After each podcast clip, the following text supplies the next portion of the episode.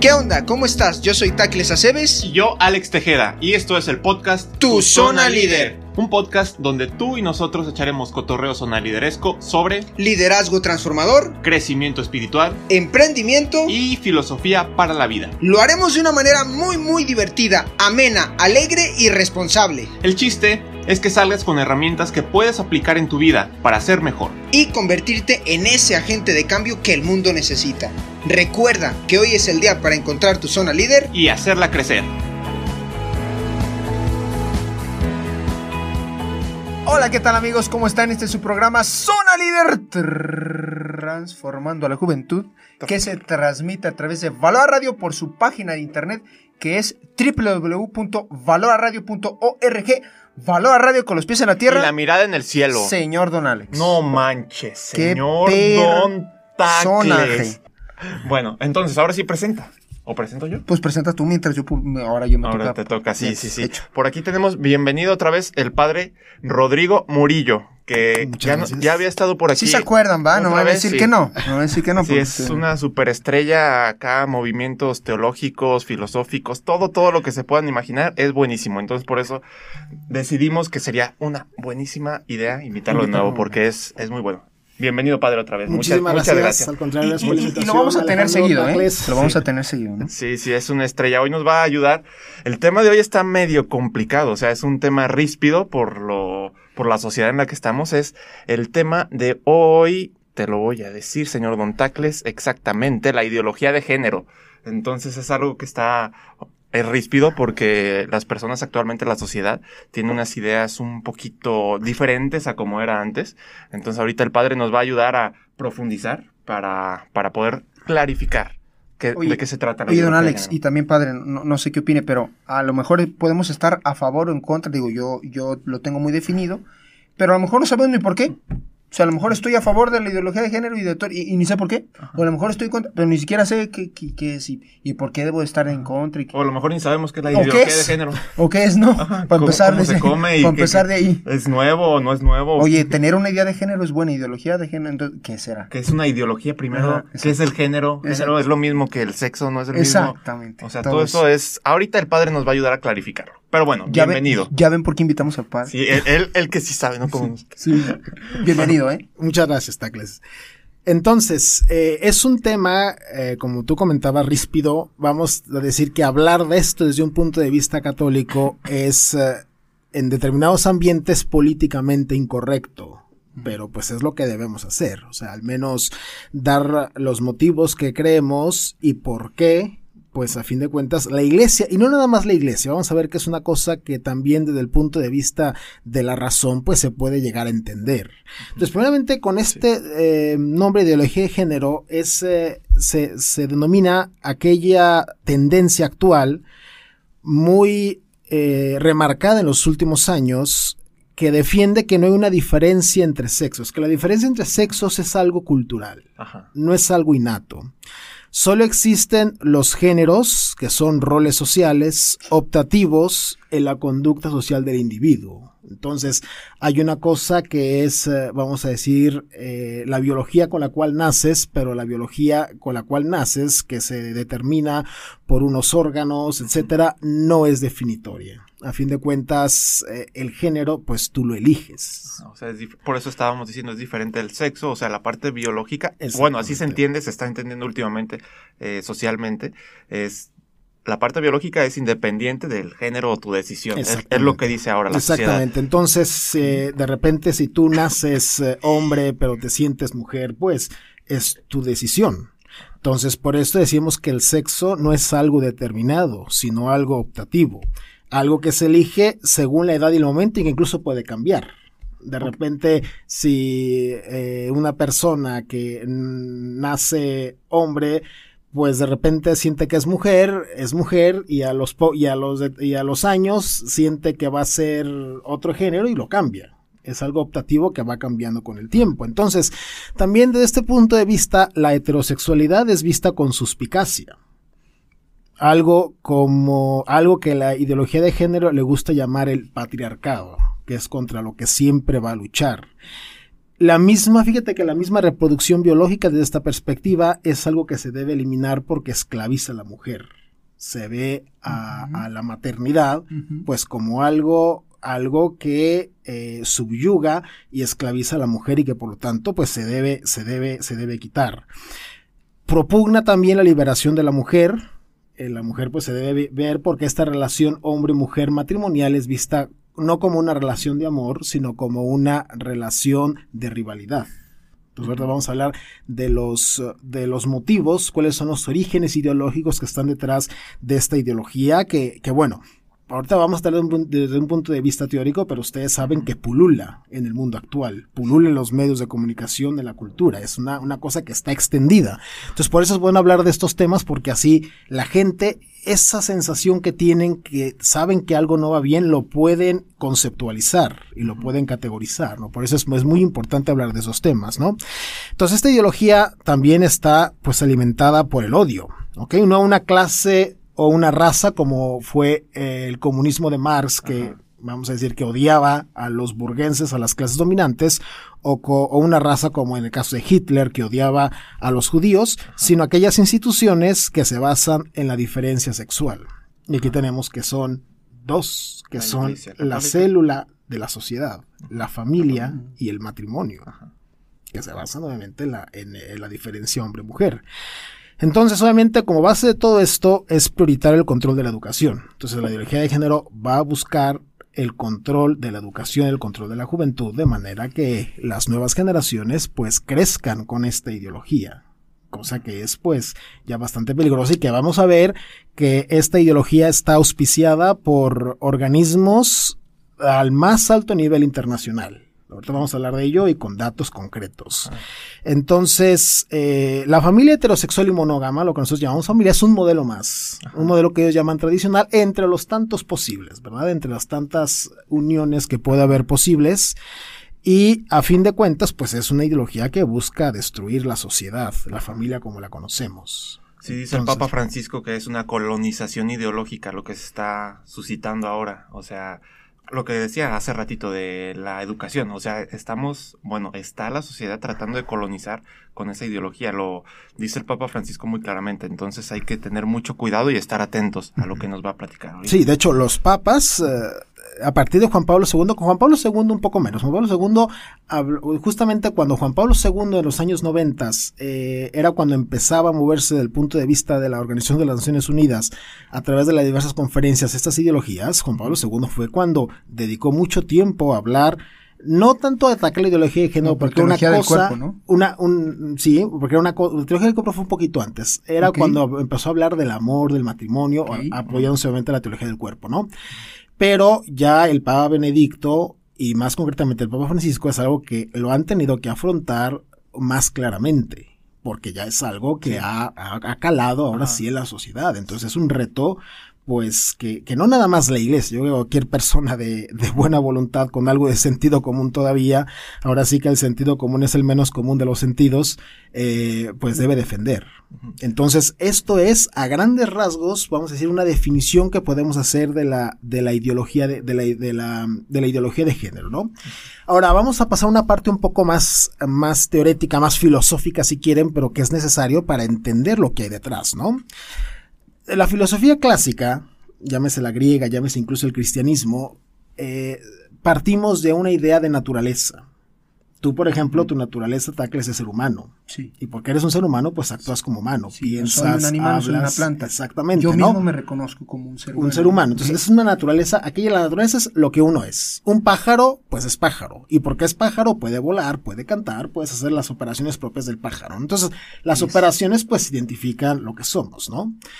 Y así, dentro de ser hombre, pues la naturaleza es si eres hombre, o, o- o, bueno, hasta, ant- hasta, hasta antes de que naciera esta ideología que lo problematizara, o eras hombre o eras mujer, no había de otra. Ajá. Entonces, ser hombre o ser mujer, pues es algo esencial a la naturaleza. Ya que tú después, incluso antes, padre, eh, ya que tú después, siendo hombre, decidieras eh, hacerte una operación para parecer mujer, y- y- pero tú eras eh, hombre y eso estaba definido, o sea, a lo mejor ya después eras un transgénero, pero estaba definido como tal, o sea, no era como un, O sea, pues ya es un género. De- en verdad no nací mujer, en verdad no nací hombre. Yo nací mujer en un cuerpo de hombre. o sea, Eso antes no, no estaba definido. O sea, a- desde antes era hombre o mujer y ya si después tú decidías. Es que aquí lo que, lo que sí quiero eh, recalcar, padre Alex y todos los que nos ven y nos escuchan, es que usted habla de algo que es, o sea, yo soy un ser humano, yo soy ser. Y antes cuando nos estaba platicando sobre la ideología de género, usted decía, es que yo me siento. Ah, una cosa es lo que eres y otra cosa es lo que siento. Ahí vamos para eso. Entonces, el cristian- la filosofía clásica y el cristianismo partían de esta idea, de una naturaleza dada. Entonces, Naturaleza dada, imagínate es que, que de repente el pájaro pues quiera ser, eh, no sé, mm, cocodrilo. Pues tú eres pájaro, no, no, no eres cocodrilo, ¿me entiendes? O sea, si yo ahorita digo, ¿saben qué? Quiero volar y súbeme al quinto piso y unas alitas para lléveme al psiquiatra inmediatamente, ¿no? Sí, o sea, claro. hay una naturaleza dada. Entonces, la ideología de género rompe con este concepto de naturaleza y lo aplica a la libertad. O sea, lo importante no es lo que tú eres, lo importante es lo que tú quieras ser. Y esto aplicado al tema de la sexualidad. ¿Ok? Eres hombre, pero no te consideras hombre, quieres ser mujer, pues adelante, está bien. Y así, con cada cosa. Entonces es, es como este concepto de naturaleza, que digamos estaba al fondo, como decíamos, del pensamiento clásico y del cristianismo, quitarlo de lado y poner la libertad, muy propio de, de ciertas corrientes eh, modernas de filosofía que, que lo aplican de esta manera, ¿no? Entonces rechazan el concepto de naturaleza como algo dado y toman el de libertad. O sea, no es tanto eh, yo soy, sino yo quiero ser. Que también, ciertamente, la libertad, y en eso estamos súper de acuerdo, tiene un rol súper importante en la vida, sobre todo de nosotros como hombres racionales, como personas humanas. Pero, pues, partir de un cierto momento, o sea, partir de una cierta realidad dada. Ajá, sí. ¿ok? Es, es- es lo importante, ¿no? Y aquí el nombre más claro, si queremos, eh, vamos a decir, tomar un, un paradigma, un nombre paradigmático, es Simone de Beauvoir, que era Ándale. una pensadora francesa que es, de hecho, es considerada como la madre madre del del feminismo, feminismo. Simone de Beauvoir, ¿no? Ella que decía, eh, ella, ella aplicó el marxismo, la dialéctica marxista, a al esquema de la familia, ¿no? ¿Qué decía Marx? La historia, para Marx toda la historia se divide, la podemos ver desde la lucha de clases. Siempre el- la lucha de clases ha sido como el motor de la historia, ¿verdad? Primero, en la antigüedad, pues eran los esclavos contra los señores. Después, en la Edad Media, los señores feudales Feudales contra contra- los plebeyos, ¿verdad? En la época de Marx, que fue la época del nacimiento del capitalismo, los obreros contra los burgueses. Ajá. Entonces siempre la vista, la, la- vamos a decir que, el- que la historia para él es vista según esta lucha de clase, la historia del hombre, la historia humana, ¿no? Ella aplica esta dialéctica al matrimonio. Entonces va a ser el hombre contra la mujer. Es una lucha entonces también. es una lucha. O sea, fíjate qué qué- qué Nos drástico, pone ¿no? ahí en contra. Que no, qué drástico que la institución donde nace el niño, donde nace el, el- el bebé, que supuestamente pues tiene que recibir el amor de sus padres, donde se está en esos años cruciales en los que se forma la personalidad tan necesarios para la vida sana psíquicamente de una persona, pues esta mujer la haya visto como un lugar de violencia natural. O sea, el matrimonio, que supuestamente pues es fruto de dos personas que se quieren, etcétera, que después se peleen es otra cosa, ¿no? Pero que al menos en algún momento haya existido el amor, pues ella lo vea inmediatamente como un lugar de lucha. Entonces, del hombre que es el opresor y la mujer que es el oprimido. Entonces, eh, y ahí estaba pues estas, esta maternidad de la cual la mujer pues tenía que liberarse. ¿Por qué? Porque es una imposición. Una Entonces- imposición. De, de ella, de ella es esta frase, ¿no? No eres mujer, tú lo decides. O sea, y de nuevo vamos al concepto que decíamos antes. La naturaleza de estos pensadores no les va a importar. Lo importante es lo que tú quieras. La decisión, o sea, el individualismo al final de cuentas, ¿no? O sea, Va- vamos a decir que una libertad, en- eh, vamos, una libertad completamente fuera de Fuera de contexto. lugar, claro. Fuera de lugar. O sea, ciertamente Sí. la libertad es, ciertamente que sí, pero partes de algo. Si yo ahorita te digo, yo soy libre, pues, de venir, de haber venido, puede haber no Sí. venido, pues soy libre de Sí. venir, vine porque quise. ajá. Pero yo no puedo decir, pues, soy libre de nadar como un tiburón, porque no soy tiburón. O sea, también esta libertad tiene unos límites que cualquier persona con sentido común ve y verifica. Entonces, ahí está el, el vamos a decir que pode- podemos decir, el motivo ideológico, el nacimiento ideológico de la ideología de género, ¿no? En esta, en esta visión marxista, en esta falta de, de pérdida del concepto de una libertad. ¿No? Nace de la lucha de clases, en este caso ya no es lucha de clases, es lucha hombre-mujer. Hombre-mujer, la cual la mujer pues tiene que liberarse, ¿verdad? Y por lo tanto, los roles masculino-femenino no son producto de una naturaleza, sino imposiciones culturales. Concretamente, Simón de Beauvoir lo veía de productos que el patriarcado ha hecho para someter a la mujer. Entonces es, es, una cosa, una cosa que al final de cuentas pues hace, ¿no? Cómo se somete a la mujer y por lo tanto hombre y mujer son roles sociales, ¿me entiende? Este, y no cosas intrínsecas al ser de la persona. Y por lo tanto, como son roles sociales, pues tú decides, ¿no? Y van cambiando con el tiempo y, y los roles sociales, este, eh, masculino y femenino, pues van cambiando. Entonces no hay, no hay nada, nada fijo, ¿no? Entonces, puede parecer muy teórico, pero las aplicaciones son muy prácticas sí, y claro. las vemos el día al día. Y digo, por eso es bueno también pues aprender a, a pensar, detenerse a reflexionar, buscar el origen de las cosas, Ajá porque así uno puede entender mejor el mundo en el que vive. Sí, primero la teoría y ya después de la teoría se puede aplicar. Exactamente, no, o ver la, o ver, o ver la práctica, ver las cosas que vemos y ver su origen, su génesis, por qué, así uno entiende mejor el mundo en el que uno vive, ¿no? Entonces, estos son a grandes rasgos eh, lo que entendemos como ideología de género, ¿no? También me, encantaría recalcar que la ideología de género es una cosa eh, impulsada por los organismos internacionales del más alto nivel. O sea, no es una cosa que de repente se da, es una cosa promovida y querida por gente muy poderosa en el mundo y sistemáticamente lo han ido llevando a cabo. Y, Pero, digo, ¿y, ¿y el motivo? Ahorita lo vamos a ver. Mm. Si son motivos la de guerra ideológicos, eh, algunos ya se pueden entrever. Uno, por ejemplo, es eh, controlar la natalidad. O sea, son gente que, que, que, vamos a decir que el hecho de gente que le tiene miedo a la vida, controlar la natalidad. O sea, hacer que la población baje. Uh -huh. Y aquí, de refilón, pues como te, te, digo, cómo está de la mano ideología de género, aborto, métodos anticonceptivos, o sea, es, es, son parte del mismo paquete. Sí, porque son herramientas que utiliza la ideología de género para... Son parte del mismo paquete, son parte del mismo paquete. Entonces, este, a fin de cuentas, una objetivos. Una es esta. Obviamente el control de la natalidad, bajar los índices de natalidad a nivel mundial.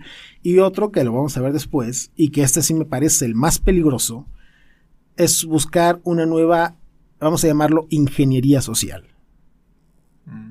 O sea, volver, cambiar el paradigma de familia, cambiar el paradigma de sociedad. Hasta ahora, la sociedad se, la célula de la sociedad, incluso el magisterio de la iglesia lo dice constantemente, ¿cuál es la familia? La familia. Uh -huh. okay, las demás sociedades, clubes, asociaciones, aquí, este, Valora Radio, que venimos, pues somos sí, sociedades, claro. pero sí. que nos fundamos en la familia, porque pues todos nosotros venimos de un, un padre y, y, una mamá que nos tienen, etcétera, vivimos en, en, en, en nuestra casa, en la célula de la sociedad. Ellos quieren cambiar este modelo de familia quieren cambiar este modelo de sociedad. Entonces, esa me parece la cosa más, más peligrosa que está detrás de esto. Pero ¿por qué querrían cambiar ese modelo de sociedad? Ya, pues ya cuestiones ideológicas, ¿me entiendes? Ya cuestiones ideológicas de la cual, las cuales, pues realmente llegar hasta el fondo, eh, bueno, aquí sí, motivos, sí. si quieres, demoníacos, ideológicos, lo que quieras, está ahí.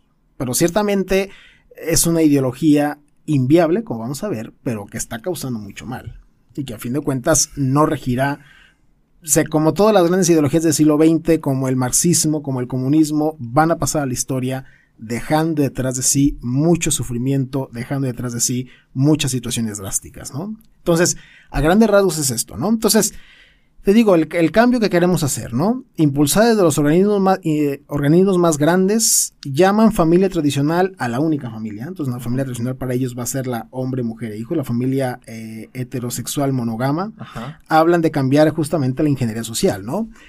Vamos a empezar en la conferencia del Cairo 1994. Fíjate, en 94, las conferencias del Cairo organizada por la ONU, fue el tema de la, de la, de la conferencia era la población poco se habla de población y fue cuando se ve una visión maltusiana muy encaminada a eh, hacer que la población bajara. Malthus era un pensador inglés que él decía que, la población de la, de la Tierra está creciendo de manera geométrica, mientras que los recursos de manera aritmética. Entonces hay que reducir la población. Entonces cuando se habla de maltusianismo, en este concepto se, se, refiere a eh, controlar la población. Para, los recursos. Exactamente, es una ideología que digo, la verdad no creo que sea así. O sea, concretamente en México dicen que Veracruz y Veracruz eh, eh, solamente de, Veracruz podría salir comida para todo México si se realmente se trabajara bien, ¿no? Es un tema que hay que ver, pero bueno, independientemente de eso, siempre el maltusianismo, el maltusianismo siempre en este contexto va a ser reducir la población, controlar la población y natalidad, ¿no? Entonces, eh, poca seguridad de población y mucho de control de la natalidad. Entonces, a fin de cuentas, el tema de aquí pues fue el aborto, fue que el aborto pues tenía que ser una cosa legalizada, libre, y es cuando comienzan en práctica pues todos, todo este tipo de, dinámicas, ¿no? Concretamente, en estas conferencias se veía mucho, a, raíz de lo que comentan los críticos, eh, una visión pues un poco eugenésica blanca, o sea que los países del tercer mundo están superpoblados, por lo tanto hay que mantenerlos a raya, ¿entienden? Es, es, un poco la, la población que se tiene, ¿no? La conferencia de Pekín en 1995 sigue la misma línea. Después hay otra conferencia en Estambul en 1996 donde dice lo mismo, ¿no? Y ya se habla realmente de proponer un nuevo modelo de familia, de esta ingeniería social de la que estamos hablando, de cambiar el modelo de sociedad como lo estamos viendo por un modelo nuevo de sociedad. Entonces, eh, y a fin de cuentas también una, cosa muy sintomática de la ideología de género. O sea, a fin de cuentas también, eh, como está promovido por estas sociedades, pues muchas legislaciones internacionales se deben acoplar a ellas. Concretamente legislaciones del tercer mundo. Porque, las ayudas económicas muchas veces están supeditadas a que acepten estas políticas. Estas políticas, eh, vamos a decir, de aborto, de esterilizaciones forzosas, de control de la natalidad. Y parte de eso es que la ideología de género se quiere imponer, como, como comentamos antes, desde la juventud, desde los niños. O sea, enseñar a los niños eh, desde la primaria, pues todo esto, ¿verdad? Que pues tú puedes ser hombre y mujer como quieras, este, y todo este tipo de cosas, pues ponérselas a un niño. Obviamente, a esa edad, pues un niño es muy fácilmente influenciable. sí, sí, sí, ahí eh, lo que le digas, eso es lo que va a pasar. Por eso es lo que yo veo más peligroso, o sea, la parte de la educación, sobre todo a esas edades en primaria, porque ya quizás en secundaria, pues ya un poquito pueden empezar a dialogar con los padres a lo mejor, pero en la primaria te dicen verde y es verde. Ahora bien te digo, tú tienes a tu hijo, ¿verdad? Lo mandas a la escuela y ven que en la escuela están enseñando eso y tú no quieres, y tú no quieres que a tu hijo le enseñen eso, ¿qué haces? Pues lo sacas bueno, a fin de cuentas, también la ideología de género, el fondo, llevada, y en, muchos estados está empezando a aplicar así, a quitar incluso la patria potestad a los padres. ¿Por qué? Porque imagínate, si en un tema tan importante como es la identidad sexual, tú no tienes derecho a enseñarle, es el Estado de que le está enseñando unas cosas a las cuales tú no, con las cuales tú no tienes de acuerdo, entonces, ¿qué autoridad tienes tú como padre sobre tu hijo? O sea, incluso hasta este punto de quitar a los padres, pues esa, esa es, vamos a decir que ese derecho que tienen a los hijos de enseñar. Y eso, por ejemplo, está en España, que, el, libro, hay un libro que se llama Educación de la Ciudadanía, que es una, que es una materia obligatoria, pues vienen muchas cosas de ideología de género. Y hay muchos padres que no están de acuerdo con eso, pero es un libro obligatorio, es algo que el niño tiene que cursar curricularmente. Entonces está el tema que los padres ponen objeción de conciencia, que sí vale, que no vale. Bueno, es, es una cosa bastante complicada, pero para que veas cómo es una cosa que esta gente la quiere imponer en el mundo a toda costa. Sí, de hecho a mí me tocó, yo estuve estudiando allá en España en 2010, o sea, desde 2010 estudié una materia que se llamaba Pensamiento Social Cristiano y el profe nos llevó precisamente unos ejemplos de libros desde entonces, que era precisamente los tipos de género, eh, las decisiones que podían tener los niños y desde entonces, o sea, ya tenemos que 10 años casi de, de, ese, de esa etapa y, y, a mí me tocó verlo, a mí me tocó vivirlo en carne propia, que, que sí, o sea, sí se está viviendo de esa forma. Sí, entonces a fin de cuentas te digo, es quitarles a los padres la patria potestad sobre sus hijos. O sea, si no tienen los padres derecho a educar a sus hijos en una cosa tan sensible, Entonces, ¿qué hacen? ¿Qué hacen? Sí, ¿qué podría tienen? ¿Qué, ¿Qué- pu- qué pueden hacer, no? Sí. En relación con la juventud es un peligro que veo, ¿no? Que realmente se les quita a los padres la patria potestad. Si tú como padre te digo una cosa tan sensible, no tienes el derecho de educar a tus hijos, entonces, ¿qué pintas? Casi, casi. Si el Estado se, se toma esa facultad, pues a fin de cuentas, ¿tú qué haces? Pero es una tendencia, ¿no? O sea, ¿qué podemos hacer nosotros? Porque, o sea, ya tenemos esa situación, pero ¿qué se puede hacer? Todavía no es algo que... No, esté- así que lo digamos así que lo vemos hasta el final. Lo ¿no? Primero hasta el para, final. para- para ver Entonces, primero esa cosa, ¿no? Y otra cosa que también eh, los seres humanos tendemos a identificar lo legal con lo moral. ¿A qué me refiero? Obedecemos la ley porque pensamos que la ley es buena. ¿Ok? Siempre, si, si em, por ejemplo, pararte en el rojo cuando vas manejando, pues tienes que pararte en el rojo porque lo marca la ley. ¿Ok? Entonces, si las leyes marcan que te puedes casar con personas de tu mismo sexo, pues en la mente de un niño inmediatamente lo va a relacionar con lo, con lo moral. ¿Por qué? Porque así estamos hechos, los humanos estamos hechos, o sea, de, de identificar las leyes con lo bueno. Y no siempre es así. Justamente uno de los comentarios distinguía entre la ley divina y la ley humana. Ajá. ¿Ok? Eh, existe pues la ley divina, también existe una ley natural, que es esa ley, es- está más fácil de entender. ¿eh? esta ley natural que te digo es lo que todo hombre de buena razón le dicta a su conciencia, hace el bien, evita el mal, haz lo bueno y evita lo malo, y también la ley positiva, que es la ley positiva, la ley emanada por una autoridad humana. Por ejemplo, el hecho de que me tenga que parar en el rojo, pues es una ley positiva, una ley humana. ¿Por qué? Porque es una manera de organizar el tráfico. Sí. ¿ok? Que tenga que pagar impuestos y demás, pues es una ley también humana, ¿me entiendes? Una ley positiva. O sea, a fin de cuentas, estas leyes que te dicen que tienes que enseñar la ideología de género, que te dicen que tienes que actuar de esa manera, son leyes positivas, leyes, eh, leyes humanas, que a veces pueden ir en contra de la ley divina. Entonces, De la ley natural. Me- y de me- la ley natural. Se me ocurre ahorita, por ejemplo, en Estados Unidos, en algunos estados, eh, por ley está permitido matar al delincuente. O sea, un castigo para alguien que mata a dos personas o que viola a tres niñas, puede- eh, su sentencia puede ser la sentencia de muerte, o sea, lo pueden matar. Y es una ley y no estoy defendiendo al, a la persona que mató o violó o hizo algo malo, pero tampoco es, o sea, es moralmente correcto que lo maten a él, porque es una vida humana al fin. ¿no? Sí, sí, sí, también, o sea, eso puede ser, digo, el caso, el, el ejemplo sí es un poco más problemático. Claro, van a decir. eh, vamos a decir que la pena de muerte dentro de la moral de la iglesia ha sido una, una, una cosa que ha habido un cierto progreso. Los principios son los mismos, pero, pero ha habido un cierto progreso. Y tiene razón porque últimamente el Papa Francisco comentó que, bueno, pues realmente no se ve cómo con, con, las, eh, con los medios que, tiene, que tenemos ahora la pena de muerte sea justificable. ¿Me entiendes? O sea, antes había algunos teólogos que la defendían, este, o al menos, vamos a decir, como, como, como amputar el, el miembro gangrenado del cuerpo para salvar el cuerpo, ¿no?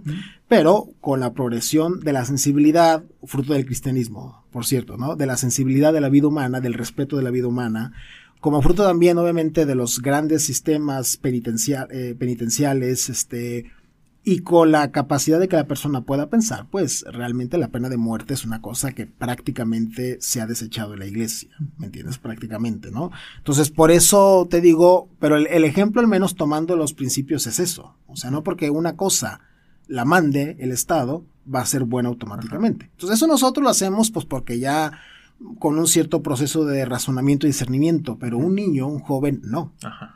Un joven identifica las dos cosas, lo legal con lo moral, lo que se manda con lo que es bueno. Entonces, si un niño ve que está bueno que te cases con dos personas del mismo sexo, que está bueno que si te quieres cambiar de sexo lo hagas, porque está legislado, pues adelante.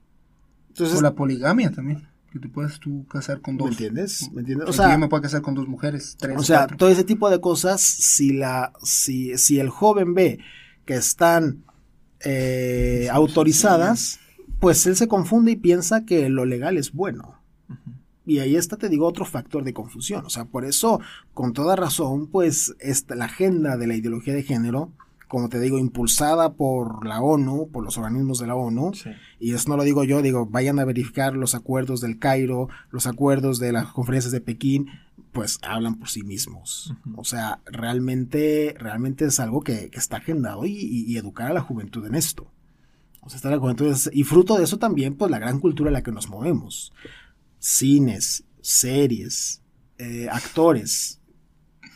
Pues es una cosa desafortunadamente ya normal en nuestro estado de vida, en donde nos movemos nosotros, ¿no? Sí. Por eso es que Sí, estamos ahora- bombardeados. Ahora los valientes y los, y los que van en contracorriente, eh, vamos a decir, son los que, voy a decir buscamos, no porque yo me sienta parte, sí, así me siento obviamente parte de, pero no quiero decir, no quiero sonar soberbio. Eh, para los que vamos en contra de la ideología de género, parecemos los que somos los raros, ¿no? Ajá, Los- sí, últimamente no es- quiero... ah, ah, ah, raro no quiere decir de, de, de, de forma de ser, sino raro, o, pues sí, alguien Ajá. diferente, mira, Ajá, sí. ¿no?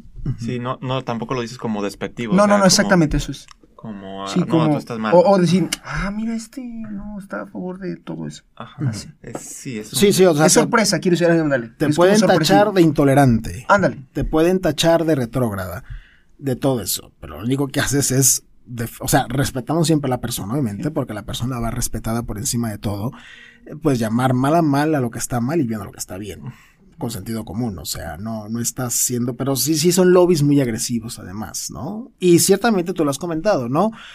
Esta agenda de la ideología de género, eh, uno de sus grandes enemigos, su más grande enemigo es la Iglesia Católica que nunca ha capitulado en estos temas. Jamás. Entonces la Iglesia Católica es uno de los grandes enemigos que estas grandes eh, autoridades tienen. De hecho, eh, el Papa Juan Pablo II, justamente por medio de la delegación vaticana, logró eh, uno de los primeros intentos que hubo de localizar esto en el 94, la conferencia de- del Cairo del 94, pues fue prácticamente saboteada por el Papa por Juan Pablo II con la delegación que mandó. Joaquín Navarro Valls y una que era catedrática de la Universidad de Harvard. Que, que, bueno, prácticamente bloquearon porque, porque esta agenda que estaba un poco por debajo de las aguas la hicieron prácticamente pública. La mandaron a las principales eh, editoriales europeas y lo publicaron. Entonces la Iglesia Católica siempre va a ser el gran enemigo número uno de esta agenda que tienen. ¿Por qué? Porque siempre pues, va a defender la ley natural, la ley de Dios, que Sí. coinciden que coinciden. ¿me entiendes? O sea, que coinciden, o sea, por eso decíamos, o sea, no, no, no es una idea religiosa.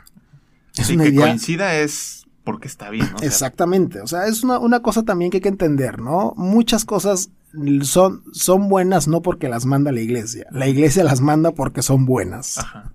O sea, primero hay que, hay que entender esta dinámica, ¿no? Entonces, a fin de cuentas, aquí, pues una persona de, de, de buena fe, pues lo va a ver, ¿no? Lo va a ver. Entonces, a fin de cuentas, pues es, es una, una, una batalla que se da incluso desde el punto de vista terminológico. Porque en estas grandes conferencias, en el 2000 hubo una en Nueva York, hubo una batalla terminológica donde los términos padre y madre debían desaparecer. Y aparecer eh, nuevos vocablos como proyectos parentales o genitorialidad. O sea, no se habla de padre y madre, se habla de genitores. Genitorialidad en general. ¿Para qué? Para evitar al máximo posible, pues, esta, esta ambigüedad, Sí, ¿no? ajá. Entonces, es esto, te digo, pues algo, algo que está ahí, ¿no? Repercusiones que puede haber esto, esta ideología de género y que vemos en la sociedad, ¿no? Primero, hay que aprender una cosa, que actuar contra la naturaleza no es impune. Uno no puede actuar contra la naturaleza y, quedar como si nada pasara. No es necesario que Dios te castigue, no. La naturaleza misma te castiga. Y otro ejemplo también bien sencillo, tú tiras basura, llenas la alcantarilla y luego al rato todo está inundado. O sea, en cortito, en cortito. Exacto. Ahora imagínate en estos, en estos casos, padre, en 20, 30, 40 años vamos a ver Vamos a ver los desorden. No, no, no. Te digo, ya lo estamos viendo. Ya lo, ya, ya lo estamos viendo, ¿no? Ahorita vamos a hablar justamente, justamente de eso. Entonces, a fin de cuentas, es, eh, es un principio que, que tenemos que ver. O sea, actuar contra la naturaleza siempre te va a cobrar factura. El borrachito, pues la naturaleza le cobra factura. Sí. El drogadicto, la misma naturaleza, su mismo cuerpo humano, le cobra factura. Y no es que el drogadicto sea malo, el que el drogadicto hay que... Ah, No, chica- claro que no, claro que no. Simple y sencillamente, pues sufre las consecuencias de sus Exacto, actos, sí. ¿verdad? Ahora sí que, eh, como sacerdotes, como sacerdotes, eh, es una cosa que, un dicho que hay, ¿no? De vez en cuando, en el pecado está la penitencia. Cierto. O sea, a veces, pues ya el mismo pecado porta su penitencia por las mismas consecuencias del acto. Entonces es un principio, y en todo, no nada más para ahora que estamos hablando de, de la ideología de género, o sea, en todo es un principio muy claro, ¿no? Entonces es una, una cosa, una cosa eh, que se ve, que se ve muy, muy claro, ¿no? Otra cosa también desde un punto de vista ya moral, también de, de formación de la juventud, pues a fin de cuentas, eh, que la, la, en la educación sexual, ¿no? Que la sexualidad se ve como algo lúdico. Como Sí, algo... como que es enseñable, como algo... no, que- algo lúdico, algo que te divierte. Juego. Algo que te divierte, ¿verdad? Este, imagínate que a un niño, pues le enseñas esto, ¿verdad? La ideología de género. Que a fin de cuentas, pues eh, tú decides lo que quieras hacer y todo está bien y prácticamente no hay ningún límite, ¿no? Está para que explores. Entonces, pues a fin de cuentas experimenta lo que quieras, ¿verdad? Eh, eh, el, el cuerpo humano, ahora sí, eh, Es un pues ahora sí, instrumento. es un instrumento del cual Es tú puedes juguete. gozar, ¿no? Es, Es tu juguete. juguete. Lo único malo, No se lo dice así, no se lo dicen así, ¿eh? O sea, no le dicen... no al- dicen eso, pero, sí, no. pero, pero es pero el mensaje implícito, el mensaje implícito, ¿verdad? Lo único malo que te puede pasar es que te quedes embarazada o que embaraces a la chica. Y para eso está... Y para eso están puestos los métodos anticonceptivos, anticonceptivos que te los proporciona el Estado, ¿verdad? Ajá. Obviamente con los impuestos que, que- que- que- que todos pagamos, ¿verdad? Y si por algo pasa que te quedes embarazada, el Estado te paga el aborto.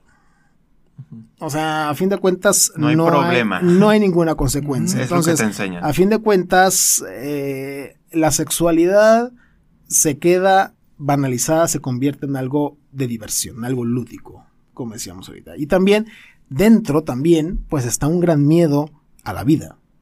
Pues Imagínate, o sea, antes tú lees la Biblia, ¿no? Cuando una mujer quedaba embarazada, pues era un regalo de Dios. Era una fiestota. Era una fiesta, ¿no? ¿Por qué? Pues porque Dios bendice, bendice a la familia con hijos y tal, ¿no? Y ahora, pues una bendición, eh, un, un- un- un- embarazo es un miedo, es una maldición que puede ocurrir. Fíjate, el, el cambio de mentalidad que hay respecto a la vida. De hecho, hasta irónicamente decimos, tienes, le llegó la bendición. O sea, como forma de burla incluso. Entonces es, es un cambio de mentalidad. Sí, sí, fíjate, incluso la misma maternidad, te digo, se ve como una esclavitud. Ajá. Y cuando pues realmente yo creo que, que- que es la cosa más bella que puede hacer una mujer. ¿Me entiendes? Dar, darle vida a un ser.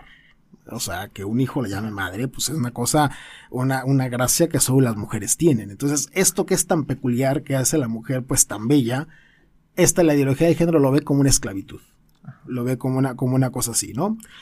Eh, y a fin de cuentas, pues son, son, son, eh, son los efectos de esta ideología de género que incluso se ve como algo ilógico, ¿me entiendes? Por ejemplo, en Europa, pues Europa ustedes saben que ahorita está pasando por un invierno demográfico, que no hay niños.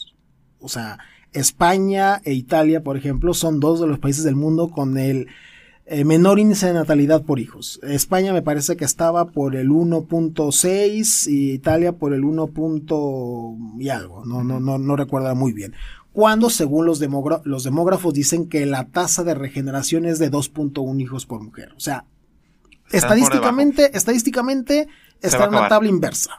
Si no pasa algo, una, una este, masa inmigratoria, mm, quién sabe qué vaya a pasar con esos países europeos, ¿verdad? Y aún así están, dale que dale con esto. Los países escandinavos también están horribles. Sí, están- lo que te digo, a pesar un- de eso te digo, están dale que dale con eh, este matrimonios así, en contra de la... No dice, pero no te estás cuenta que estás autodestruyendo. Y aún así viven auspiciando. ¿Cinco? Viven Perdón. auspiciando estas, estas políticas, ¿no? Que la verdad es algo, es algo, algo, pues la verdad, bastante, bastante grave, bastante triste, ¿no? Entonces es, y también, pues a fin de cuentas, es imponer un estado, un, un proyecto de familia, pues completamente anticristiano. Porque decíamos, ¿no? a fin de cuentas, la iglesia es uno de los, de las piedras en el zapato que esta ideología tiene. Ajá. Entonces, a fin de cuentas, yo creo que este no es una cosa que no va a triunfar, porque digo, como todas las ideologías del siglo XX, como hemos, hemos men- hemos mencionado, no van a triunfar. pero en ese que nos demos cuenta no sabemos cuánto dolor haya causado, ¿me entiendes? Sí. Cuántos niños, jóvenes que crecieron con este ambiente, con problemas de identidad, vaya a ver. Ajá. Entonces es el problema, el gran problema, pues de, de esta ideología, ¿no? De esta ideología. Entonces, a grandes rasgos, pues es lo que podemos comentar de la ideología de género, al menos para darnos Contextualizar la situación. para darnos una idea de lo que estamos hablando, ¿no? Comentabas eh, hace rato, Alejandro, cosas que hay que hacer, cosas que podemos hacer. Bueno, primero, yo creo eh, formarnos. Formarnos nosotros. Para eso ¿me tenemos los drinkings filosóficos, por favor, vengan. Exactamente, todos bienvenidos, invitados. formarnos, ¿me entiendes? Saber, estudiar, saber los motivos, saber el por qué, porque, eh, como decíamos en otra sede, eh, a fin de cuentas, lo que se dice que está bien o está mal, hay una razón, y es necesario conocerla. Y nadie ama lo que no conoce. Entonces, eh, formarnos realmente, eh, buscar buenos libros, buscar un buen asesor, alguien que te forme, que te lleve para, primero, que tú tengas las ideas claras y que las puedas clarificar a las personas que están a tu lado, a las personas de tu entorno. Sí, a veces nos quedamos con que, ah, pues es que dice, Dios lo dice, el catecismo lo dice. El padre O sea, lo dice, el tal lo padre dice, lo el dice, Alex- Alex lo dice, o sea, es, es bueno, es un- una buena referencia. Pero- Pero, hay que, ajá, darle, darle profundidad, ver por qué lo dice el padre. Ah, pues entonces ya puedo investigar.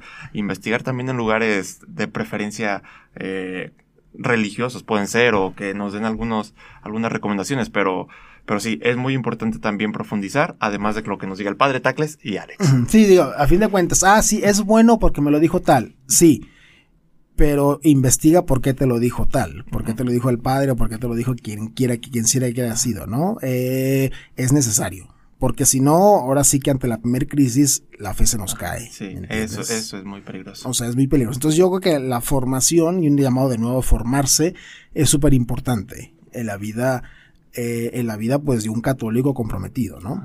Y segundo, pues realmente orar. Realmente yo creo que este la, la oración, pensar que, que, que el Cristo es el único que nos puede dar la victoria y que es una prueba más de la iglesia que se va a superar. Fíjate que me encanta leer el Apocalipsis. Eh, es uno de mis libros preferidos de la Biblia, ¿no? No digo que es el más importante porque no lo es, obviamente son los evangelios, pero, pero es un libro de esperanza. Es un libro que San Juan escribió para las comunidades atribuladas durante la persecución del emperador Domiciano en los años 90, ¿no? Y, y bueno, ahorita hablar del Apocalipsis es todo un tema. De hecho, se puede dedicar una sesión a hablar del Apocalipsis. Es un tema interesantísimo. ¿Por qué? Pues porque todo el lenguaje simbólico que tiene, tal. Pero eso qué significa? Que, que bueno, el, el mal, el demonio, pues tiene poder durante un tiempo determinado.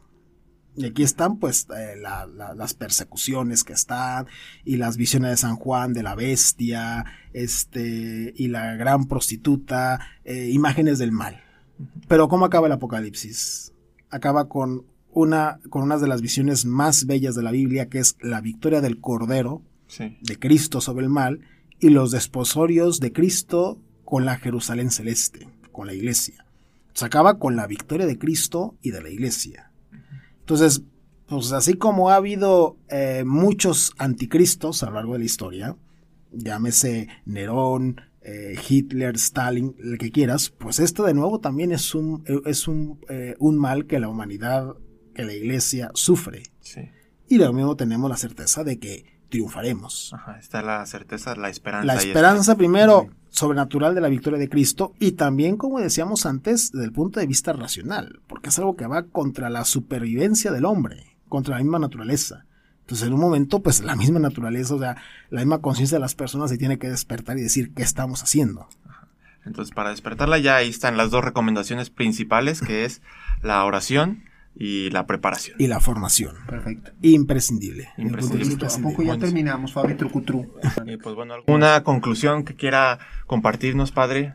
Bueno, nada De más. un minutito así rápida, express. Ok, eh, los papas, como decíamos en los últimos tiempos, han estado insistiendo sobre este tema. Yo creo que es un tema que como sociedad lo vivimos acuciantemente. Entonces es necesario, uno, formarse, como decíamos, y también iluminar las conciencias de las personas, porque posiblemente haya gente confundida, gente que sabe que algo pasa, algo está mal, porque obviamente estamos hablando de, de una cosa que toca la misma naturaleza de la persona, pero que no son capaces de saber en qué.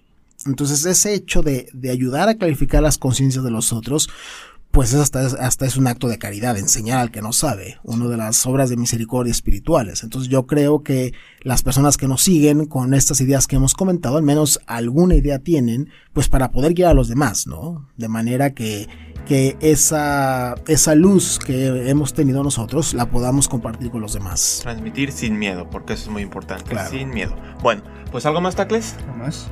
Pues muchas gracias, padre, otra vez. Un placer tenerlo por aquí, como siempre. Esperemos que se repita. Y bueno, muchas gracias también a todos los que están por allá. Y acuérdense que hoy es el día para encontrar su zona líder. Y hacerla crecer. Hasta luego. Hasta luego.